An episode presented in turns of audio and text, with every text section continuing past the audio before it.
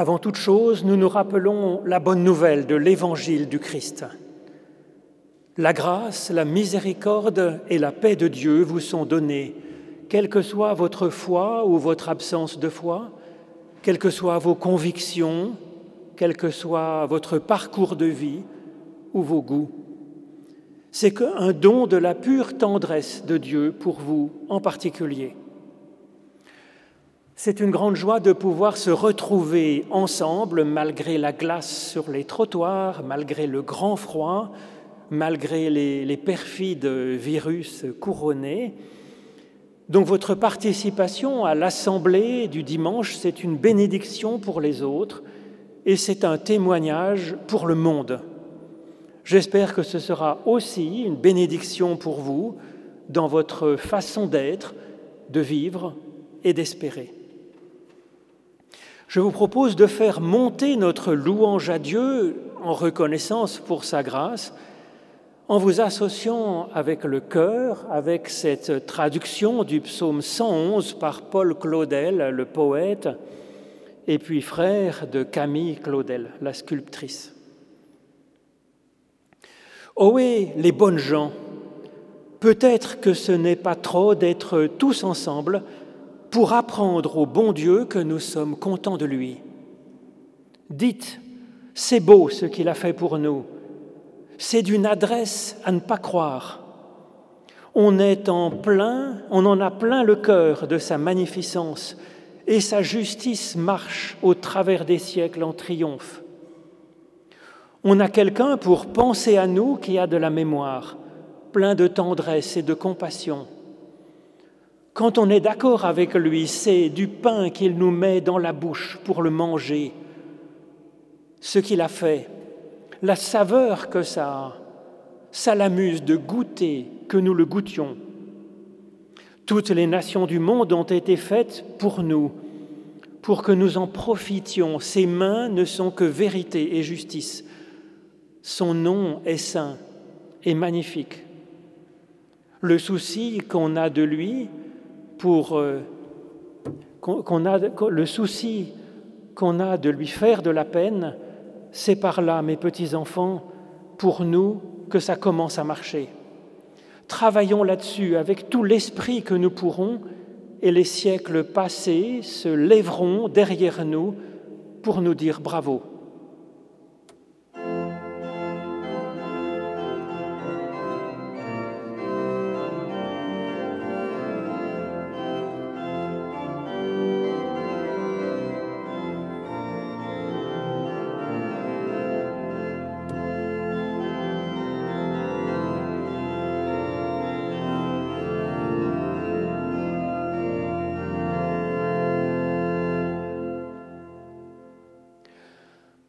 En Christ, l'amour de Dieu pour nous a vraiment été manifesté.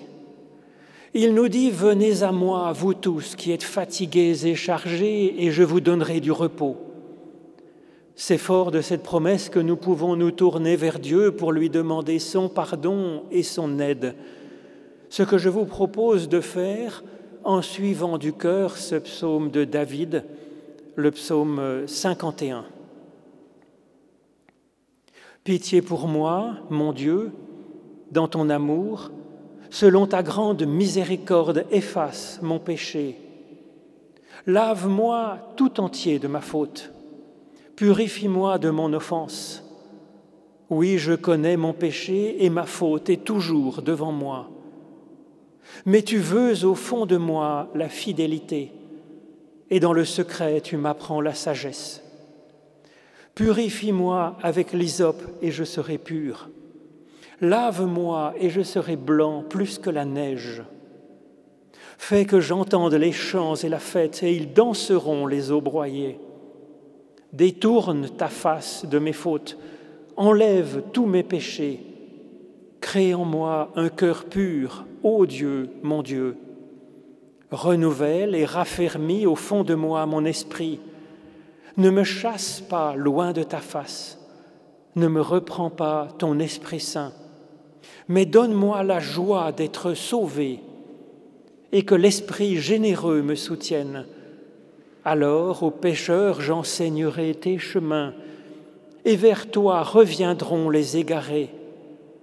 Alors libère-moi du sang versé, Dieu, mon Dieu sauveur, et ma langue acclamera ta justice. Seigneur, ouvre mes lèvres, et ma bouche proclamera ta louange.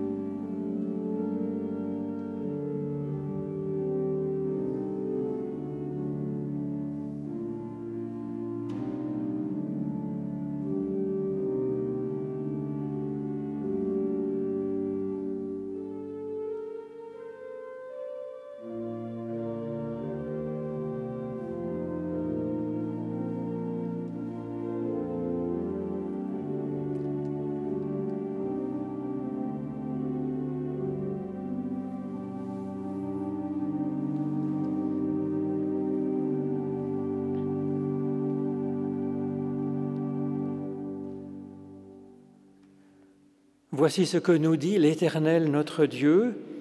Même si les montagnes s'effondraient, même si les collines chancelaient, ma bonté pour toi ne faiblira pas et mon alliance de paix ne sera pas ébranlée, car je t'aime, toi, d'un amour éternel, et je te consolerai comme une mère console son enfant.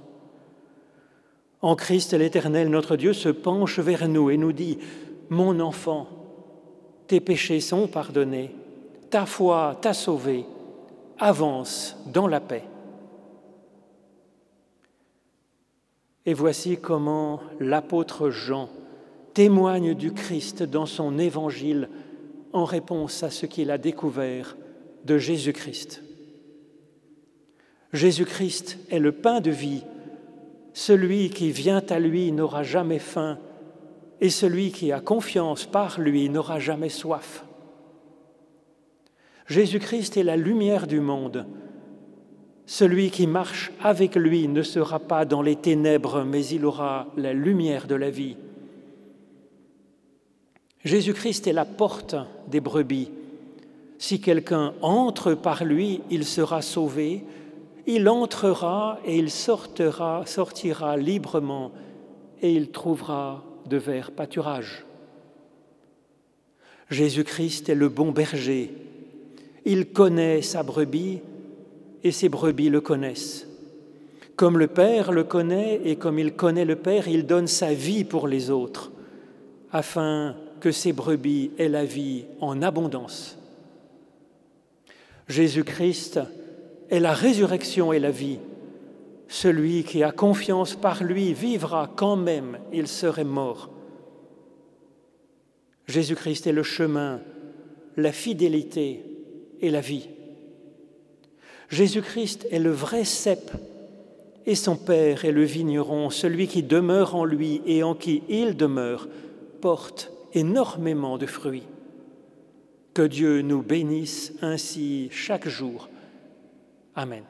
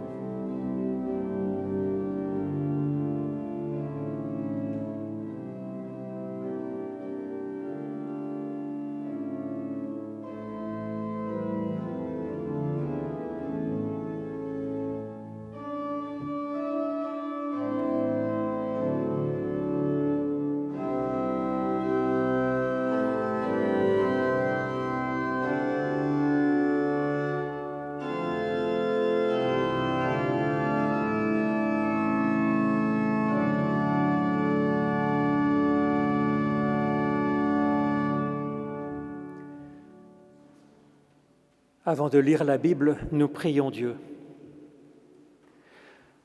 Ô notre Dieu, nous voici devant toi pour entendre la parole que tu veux nous dire aujourd'hui, à chacun, chacune en particulier, et recevoir le soin que tu désires nous apporter. Permets que dans ces paroles humaines que nous allons entendre et prononcer, nous puissions entendre chacun dans notre cœur ce que tu veux nous adresser aujourd'hui, fait spécialement pour nous, sur mesure. Viens toi-même nous donner ton esprit, ton souffle de vie, souffle d'enthousiasme, de joie et de paix, de discernement et d'expérience de toi, l'Éternel notre Dieu. Amen. Le lectionnaire nous propose pour aujourd'hui un court récit de l'Évangile selon Marc. Ce court récit a une particularité. Les plus anciens et les plus excellents manuscrits présentent une différence significative sur un point controversé depuis donc presque 2000 ans. Certains manuscrits présentent un Jésus en colère contre un homme, un pauvre homme malade, qui le supplie de l'aider avec trois verbes très rudes de Jésus à son égard.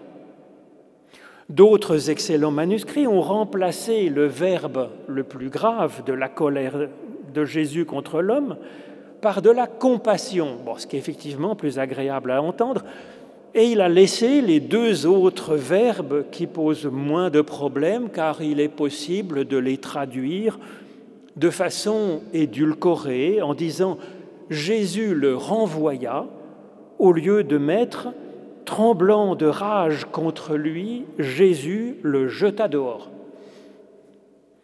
Une troisième famille de manuscrits va encore plus loin et supprime toute colère de la part de Jésus et ça devient un gentil petit récit banal où Jésus soulage un pauvre homme malade.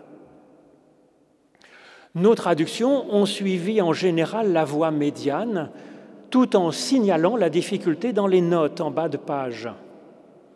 Les experts penchent pourtant très largement pour dire que le texte original de l'Évangile selon Marc est le texte le plus difficile, avec ce Jésus en colère du début jusqu'à la fin contre cet homme lépreux.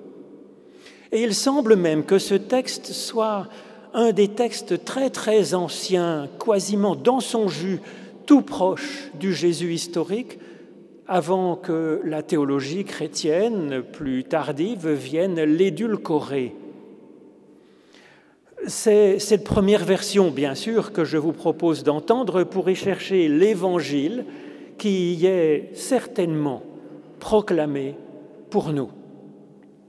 Donc c'est dans l'évangile selon Marc au chapitre 1er, les versets 39 à 45. Jésus alla prêcher dans leur synagogue de toute la Galilée, jetant dehors les démons.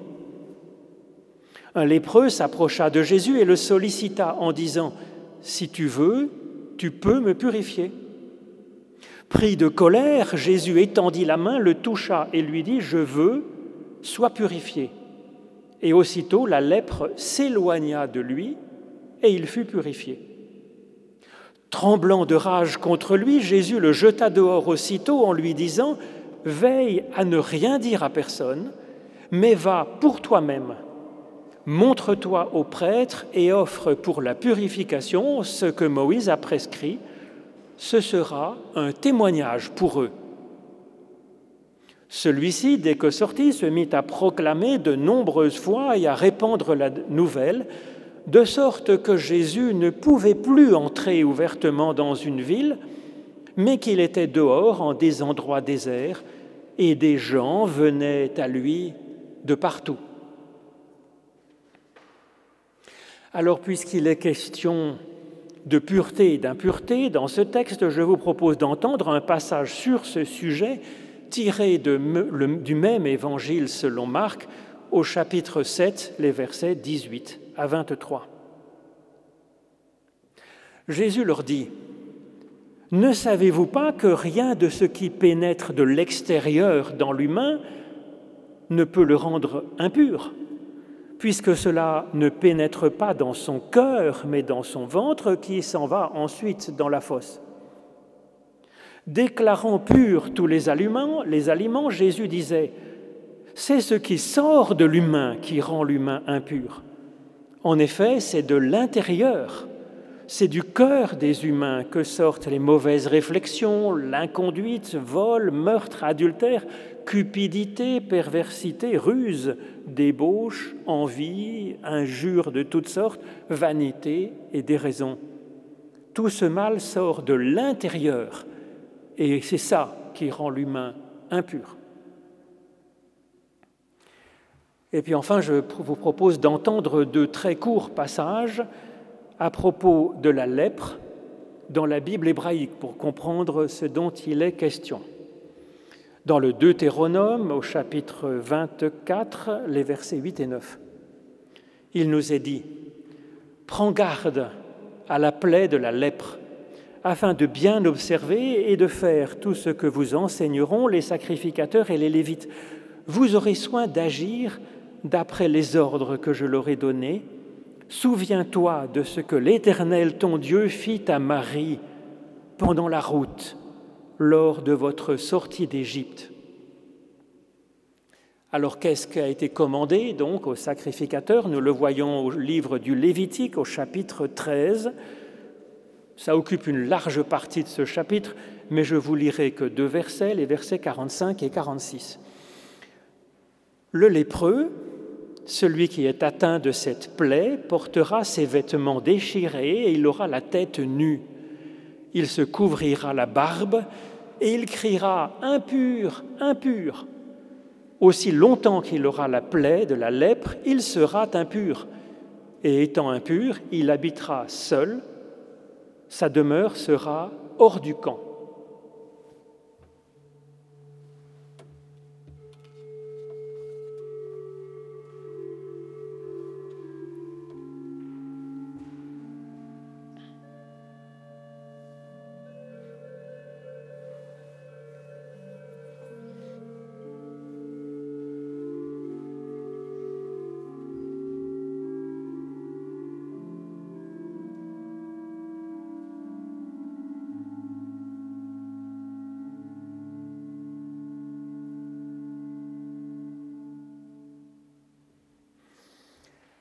Même si Jésus est en colère, il y a quand même, au cœur même de ce récit, un geste de compassion qui aide réellement un homme bien mal en point.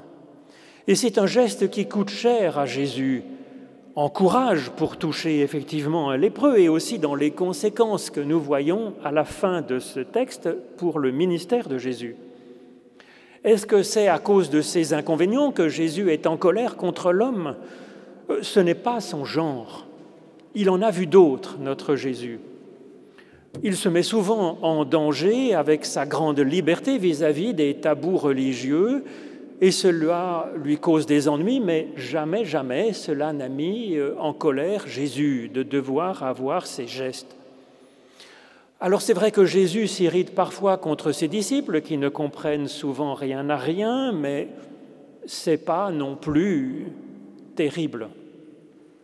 Il est par contre en colère, c'est vrai, cela arrive, contre ce qui peut conduire à la mort ceux que lui, Jésus, cherche à sauver, parce que c'est sa mission. Il est donc par exemple en colère contre de méchants religieux qui abusent du peuple, ou bien contre des troubles qui empêchent une personne de pouvoir vraiment être elle-même. Alors ces troubles sont appelés des démons, des esprits impurs, que Jésus jette dehors en dehors de la personne, comme nous le voyons dans le verset 39 au début de l'histoire que je vous ai racontée. Seulement, ici, dans ce texte, c'est un homme que Jésus jette dehors en tremblant de rage. Alors, le texte dit bien que c'est contre cet homme que Jésus est en colère, pas contre la maladie qui l'abîme, ou contre les tabous religieux effectivement scandaleux tirés d'une lecture littéraliste de la loi de Moïse que Jésus combat par ailleurs. Mais à ce sujet, dans ce texte, dans ce récit, Jésus se contente d'appeler les religieux à être plus actifs dans la reconnaissance du fait que la personne elle-même n'est effectivement jamais impure au regard de Dieu. Alors qu'est-ce que l'homme a bien pu faire pour provoquer une telle colère de Jésus contre lui et à quoi sert cette colère de Jésus? Puisque par définition même, si Jésus est présenté ici comme étant en colère, eh bien c'est que cette colère participe elle-même à l'évangile du salut de Dieu pour nous et pour cet homme. Reprenons donc ce texte. Un hébreu, un lépreux, s'approcha de Jésus et le sollicita. Bon, jusque-là, tout va bien. C'est la définition même du chrétien que de s'approcher de Jésus et d'espérer de lui. En fait, il n'y a rien d'autre qui est exigé, j'allais dire, pour qu'une personne soit considérée comme chrétienne que de s'intéresser à Jésus et d'espérer de lui quelque chose. Donc, ça va très bien. Le fait qu'il soit appelé un lépreux et non pas un homme ayant la lettre, c'est effectivement un peu ennuyeux. Ça montre la profondeur de son mal-être. Il est entièrement déterminé par le mal qu'il atteint. Alors ce qui est compréhensible pour un lépreux à l'époque, compte tenu des tabous, des lois religieuses épouvantables qui étaient en vigueur, mais cela peut aussi nous arriver en des circonstances où un mal qui nous arrive ou un mal qui nous est arrivé dans le passé nous frappe tellement que nous sommes comme entièrement pris dans ce mal. Ça peut donc nous concerner, cette histoire. L'homme lui dit alors, Si tu veux, tu peux me purifier. Alors que signifie cette phrase? Si tu veux, ça pourrait passer pour de la bonne éducation. Bravo à ses parents qui lui ont appris à dire s'il te plaît.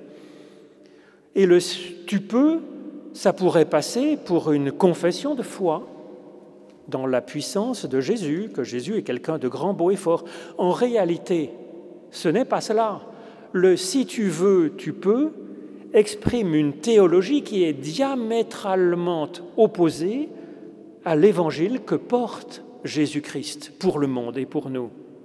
Elle porte une théologie digne du puissant Dieu Baal pour lequel les Babyloniens étaient prêts à tout sacrifier pour arriver à le séduire, pour qu'il puisse donner ses bénédictions, pour le motiver dans sa bonne volonté. C'est ça que suppose le si tu veux, tu peux, que dit l'homme à Jésus. Si tu veux, alors cela suppose que Jésus pourrait être indifférent à sa souffrance, ou bien qu'il trouverait même juste qu'il soit puni par cette maladie de mort. Jésus vient pour manifester exactement l'inverse, que Dieu est amour, qu'il est pure bonne volonté de salut, de bonheur, de santé, de vie, de paix pour chaque personne, même pour son ennemi, nous dit Jésus. Et c'est ce que nous voyons ici, effectivement puisque l'homme a une mauvaise théologie, Jésus manifeste quand même toute une compassion, une aide pour lui. Et puis tu peux me purifier, cela suppose une théologie de la toute-puissance de Dieu, plus digne de Baal, de Zeus, que du Dieu de Jésus-Christ. On voit à plusieurs reprises dans l'Évangile selon Marc, qui est, donc, que nous lisons aujourd'hui, que Jésus est montré comme impuissant à faire sa propre volonté qui est entièrement tournée vers la vie, vers le bien, vers le salut de toute personne. Par exemple, à Nazareth, où Jésus, il est dit que Jésus ne pouvait faire là aucun miracle à cause du manque de foi de ses voisins, de sa famille.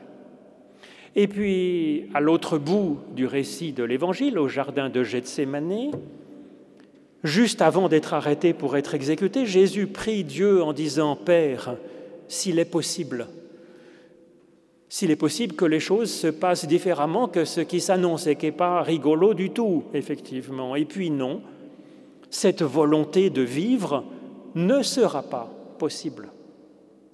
Et donc la réponse de Jésus à ce si tu veux, tu peux de l'homme, c'est d'un côté son geste de bénédiction, l'imposition des mains appuyée par un, fort je veux. Et d'un autre côté, la réponse de Jésus à ce si tu veux, tu peux, c'est une colère ardente contre l'homme. Alors cela semble paradoxal, la compassion et la colère en même temps. Mais Jésus est souvent comme cela dans l'Évangile selon Marc.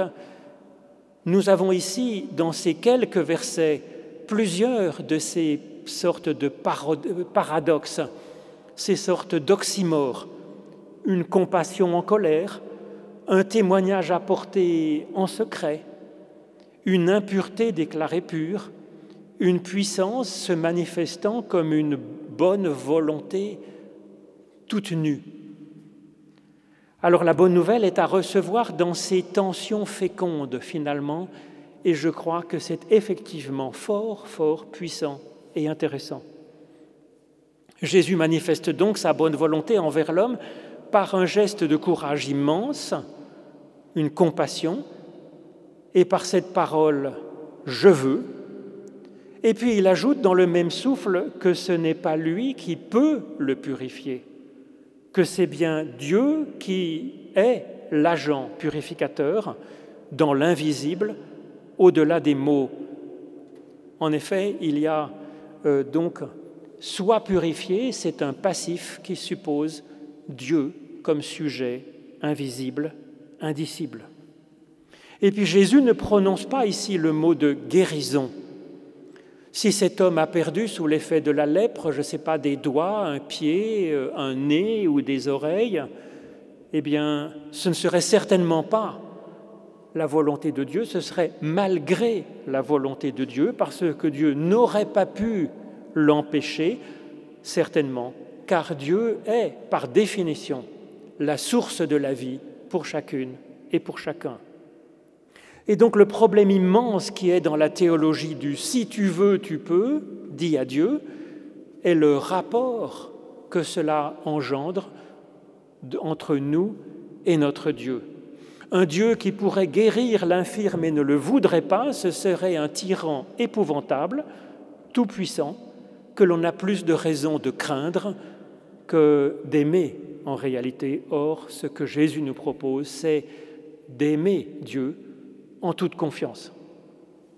C'est donc l'inverse que Jésus manifeste, un Dieu qui veut absolument le bien de chacune et de chacun, et qui ensuite va faire tout ce qu'il peut pour l'aider, même quand nous ne lui facilitons pas la tâche, et même quand la maladie est plus forte.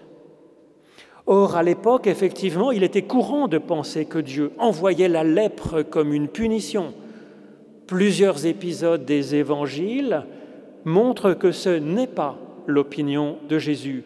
La maladie étant comprise par lui comme étant toujours à prendre comme un appel à soigner la personne. Et en faisant ça, bien sûr, que nous n'agissons pas contre la volonté de Dieu, mais avec la volonté de Dieu. Eh bien, c'est ce que fait Jésus ici, bien sûr. Même si la théologie de l'homme est diamétralement opposée à la sienne, Jésus manifeste par son geste de bénédiction, de compassion, et par sa parole que l'homme est digne du salut de Dieu. Il est dit alors, la lèpre s'éloigna de lui et il fut purifié. Il n'est pas dit que la lèpre euh, était guérie, mais qu'elle s'éloigna. L'homme n'est plus confondu avec sa lèpre et c'est déjà un soulagement immense. Il y a l'homme d'un côté et le problème de la lèpre de l'autre. Et lui, l'homme, il est donc purifié, ce qui dans ce contexte signifie déclaré pur.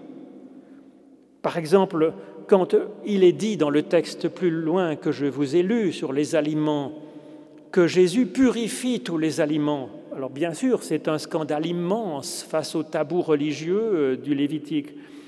Mais pour purifier les aliments, il ne les passe pas au bicarbonate de soude.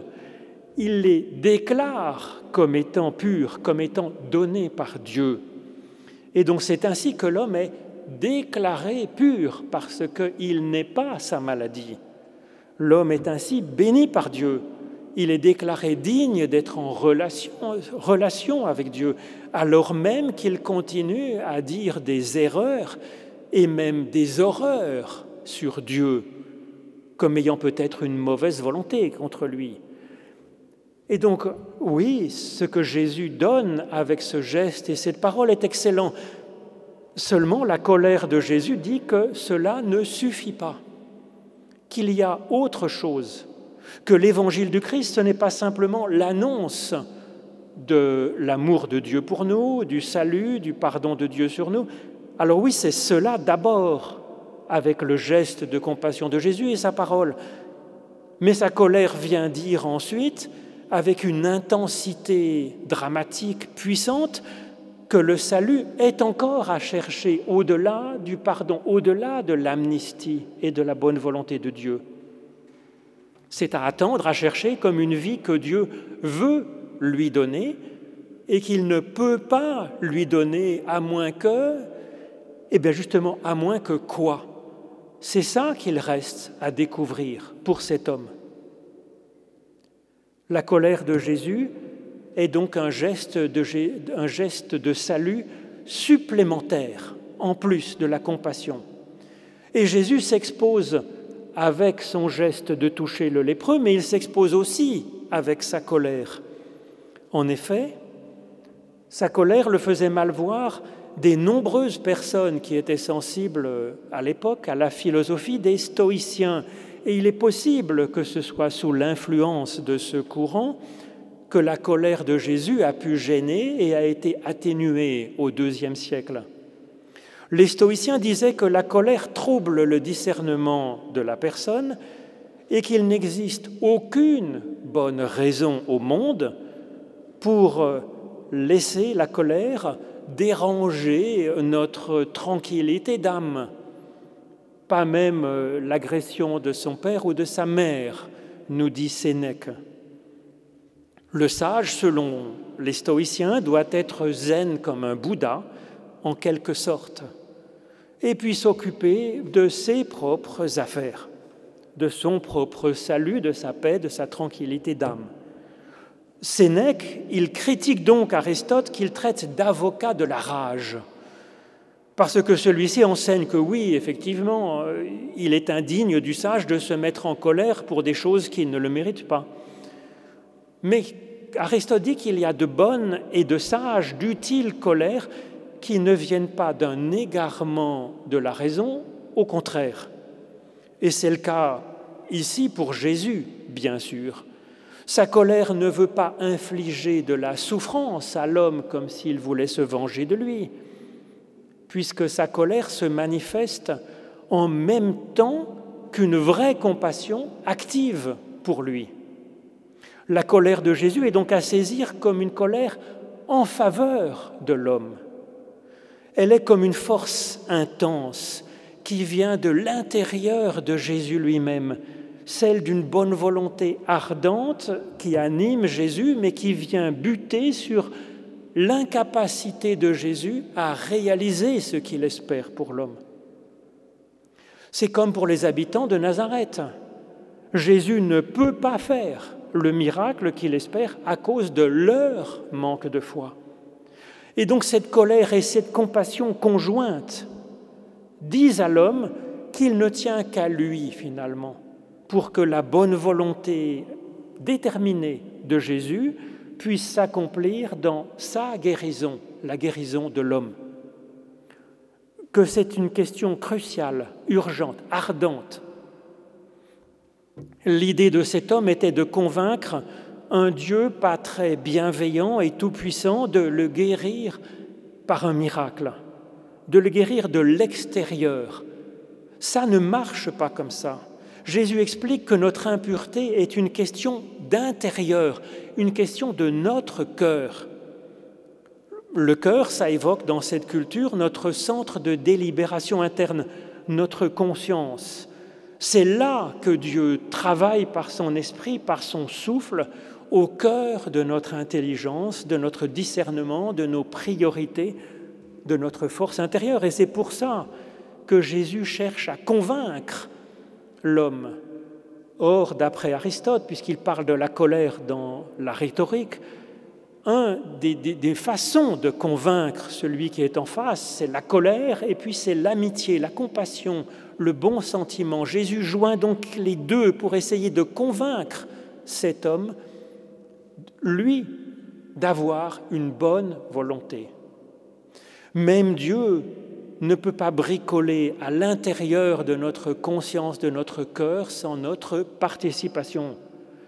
C'est pourquoi Jésus n'est pas ce Messie que certains attendaient, venant triomphalement établir son règne dans l'univers et en nous-mêmes pour euh, nous sauver de l'extérieur. Au contraire, en Christ, le salut de Dieu vient pour nous de l'intérieur de nous-mêmes et cela rejaillira vers l'extérieur autour de nous. Et donc par sa façon d'être Christ, Jésus retourne comme un gant notre conception du salut de Dieu en notre faveur et pour le monde, de l'intérieur vers l'extérieur, et non pas de l'extérieur vers l'intérieur. Le geste de bénédiction de Jésus dit à l'homme qu'il en est digne de ce salut, qu'il n'a rien à craindre de Dieu, qu'il est déjà déclaré pur alors qu'il est encore malade, qu'il n'est pas confondu avec ce qui est en lui souffrant et tordu. Car effectivement, c'est cela qu'évoque la lèpre dans la Bible.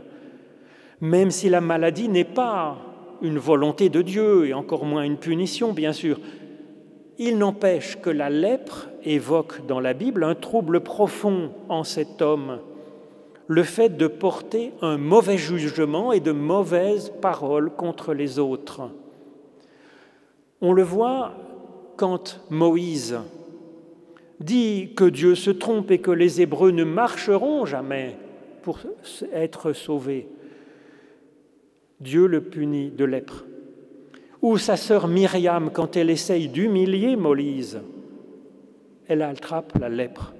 Et donc cette maladie-là, la lèpre de la parole, la lèpre de la mauvaise pensée, est plus contagieuse que toutes les bactéries de la lèpre et autres virus couronnés, et elle se répand effectivement dans les familles, sur les réseaux sociaux, dans les églises, dans les entreprises, dans les cités.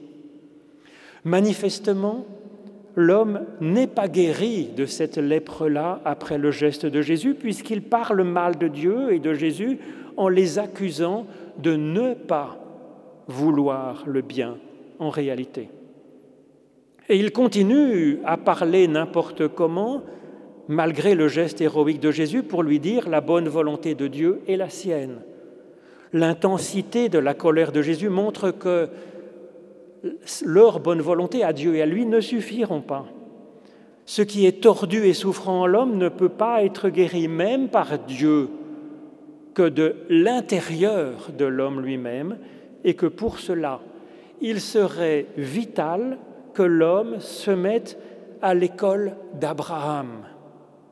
Quand Jésus lui dit ⁇ Va pour toi-même ⁇ eh bien c'est un écho à la parole de l'Éternel pour Abraham en Genèse 12, parole venant accompagner la bénédiction de Dieu, ajoutant comme un appel à Abraham à avancer par la confiance en Dieu, afin que la bonne volonté de Dieu puisse s'accomplir en lui et par lui.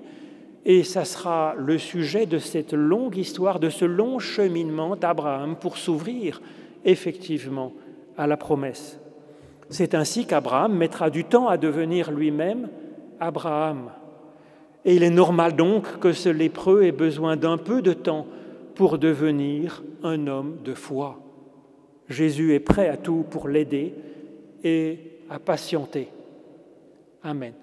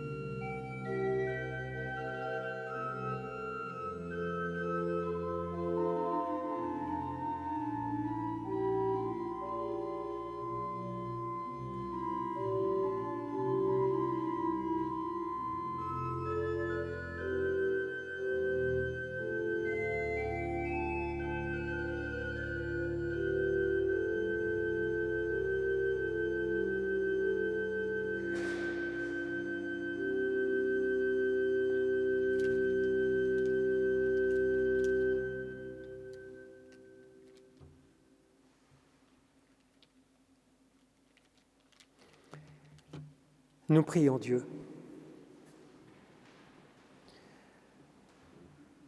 Nous te bénissons, Éternel, Dieu de tous et de toujours, pour ta puissance active dès le commencement de l'univers, pour ton souffle manifesté dans la vie du monde, pour la personne humaine, homme et femme, que tu as fait à ton image afin de t'associer, de l'associer à ton œuvre créatrice. Nous te bénissons pour tout être vivant nous bénissons ton nom éternel pour la lumière dans les ténèbres du chaos, dans les ténèbres de la méchanceté et de l'indifférence. Nous te bénissons pour la vocation d'Abraham et du peuple d'Israël, pour les hommes et pour les femmes qui ont osé s'ouvrir à l'invisible, qui se sont placés à l'écoute de la source frémissante de vie qui est en toi qui l'ont contemplé, remercié, qui ont parlé de toi à leurs frères et sœurs. Nous te bénissons pour chaque instant où une personne s'est laissée inspirer par toi pour agir, pour celles et ceux qui ont attendu le Christ, qui l'ont accueilli, soutenu, accompagné en ce monde, pour Marie, Joseph, pour les apôtres et les disciples, pour Jean-Baptiste, pour l'aveugle au bord du chemin, pour le lépreux, pour le centurion, pour Marthe et pour les femmes anonymes, samaritaines ou syrophéniciennes, pour la formidable Marie-Madeleine, pour toute personne des millénaires et des siècles passés qui nous ont précédés dans le chemin de la foi en Christ et qui nous ont fait profiter oui, nous te bénissons, Éternel notre Dieu. Grâce à eux tous, nous pouvons aujourd'hui te bénir pour ce Sauveur, le Christ Jésus, ton Fils, pour ses paroles et pour ses gestes stupéfiants, pour son courage et son engagement de toutes sortes dans sa vocation pour être fidèle à toi, son Père et notre Père. Nous te bénissons pour notre vocation particulière que tu nous adresses directement afin d'aimer et servir. Oui, nous te bénissons, toi, notre Père qui es aux cieux. Notre Père qui es aux cieux, que ton nom soit sanctifié, que ton règne vienne, que ta volonté soit faite sur la terre comme au ciel. Donne-nous aujourd'hui notre pain de ce jour. Pardonne-nous nos offenses, comme nous pardonnons aussi à ceux qui nous ont offensés. Et ne nous laisse pas entrer en tentation, mais délivre-nous du mal. Car c'est à toi qu'appartiennent le règne, la puissance et la gloire pour les siècles des siècles. Amen.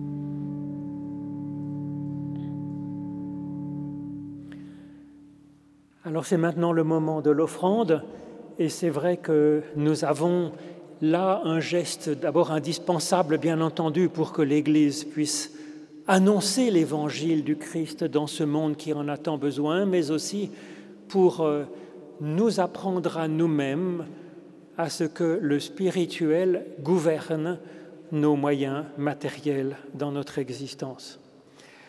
Grand merci à Marcello Giannini qui est donc l'organiste titulaire du temple de Carouge, en particulier pour l'accompagnement d'orgue qu'il nous offre aujourd'hui, plein de, magnifiques, ici profonds, pièces de Bach, et puis aussi pour des cantiques que nous avons ainsi de la joie à pouvoir chanter in petto à l'intérieur de nous-mêmes, en ce temps où les sages consignes de l'Office fédéral pour la santé nous recommandent de ne pas chanter à pleine voix. Alors, jeudi, il n'y a pas de culte à la chapelle des Maccabées, puisque c'est donc les vacances scolaires. Dimanche prochain, il y a par contre un culte ici, à 10 heures, bien sûr, avec euh, le pasteur Emmanuel Roland. Si vous le désirez, vous trouverez donc sur le site internet de la région et puis sur le site je cherche Dieu.ch que je vous recommande, eh bien, la vidéo de la prédication, l'audio, le texte de la prédication, puis de plein d'autres. Néanmoins, vous pouvez prendre, si vous le désirez, le texte de la prédication à la sortie imprimé sur une feuille de papier. Ça vous permet d'en prendre et d'en laisser, et puis aussi bah, de le donner peut-être à une personne que vous penseriez pouvoir être intéressée par une réflexion libre, spirituelle et biblique. Voici ce que Jésus-Christ nous propose de vivre fondamentalement, citant là des paroles de la Bible hébraïque et les complétant.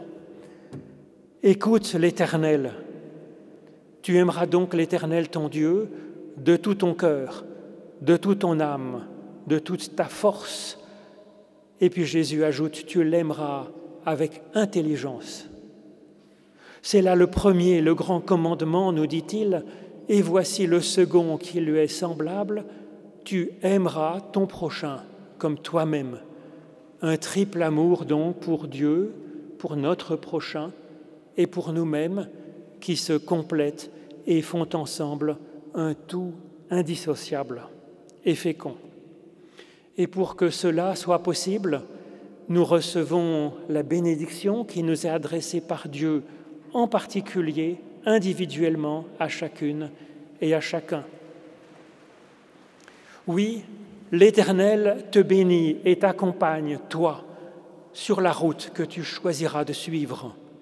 L'Éternel fait resplendir sur toi sa lumière et t'accorde sa grâce l'Éternel lève son visage vers toi et te donne sa paix. Alors bénis l'Éternel, ô mon âme, que tout en moi bénisse ton saint nom. Bénis l'Éternel, ô mon âme, et n'oublie aucun de ses bienfaits. Amen.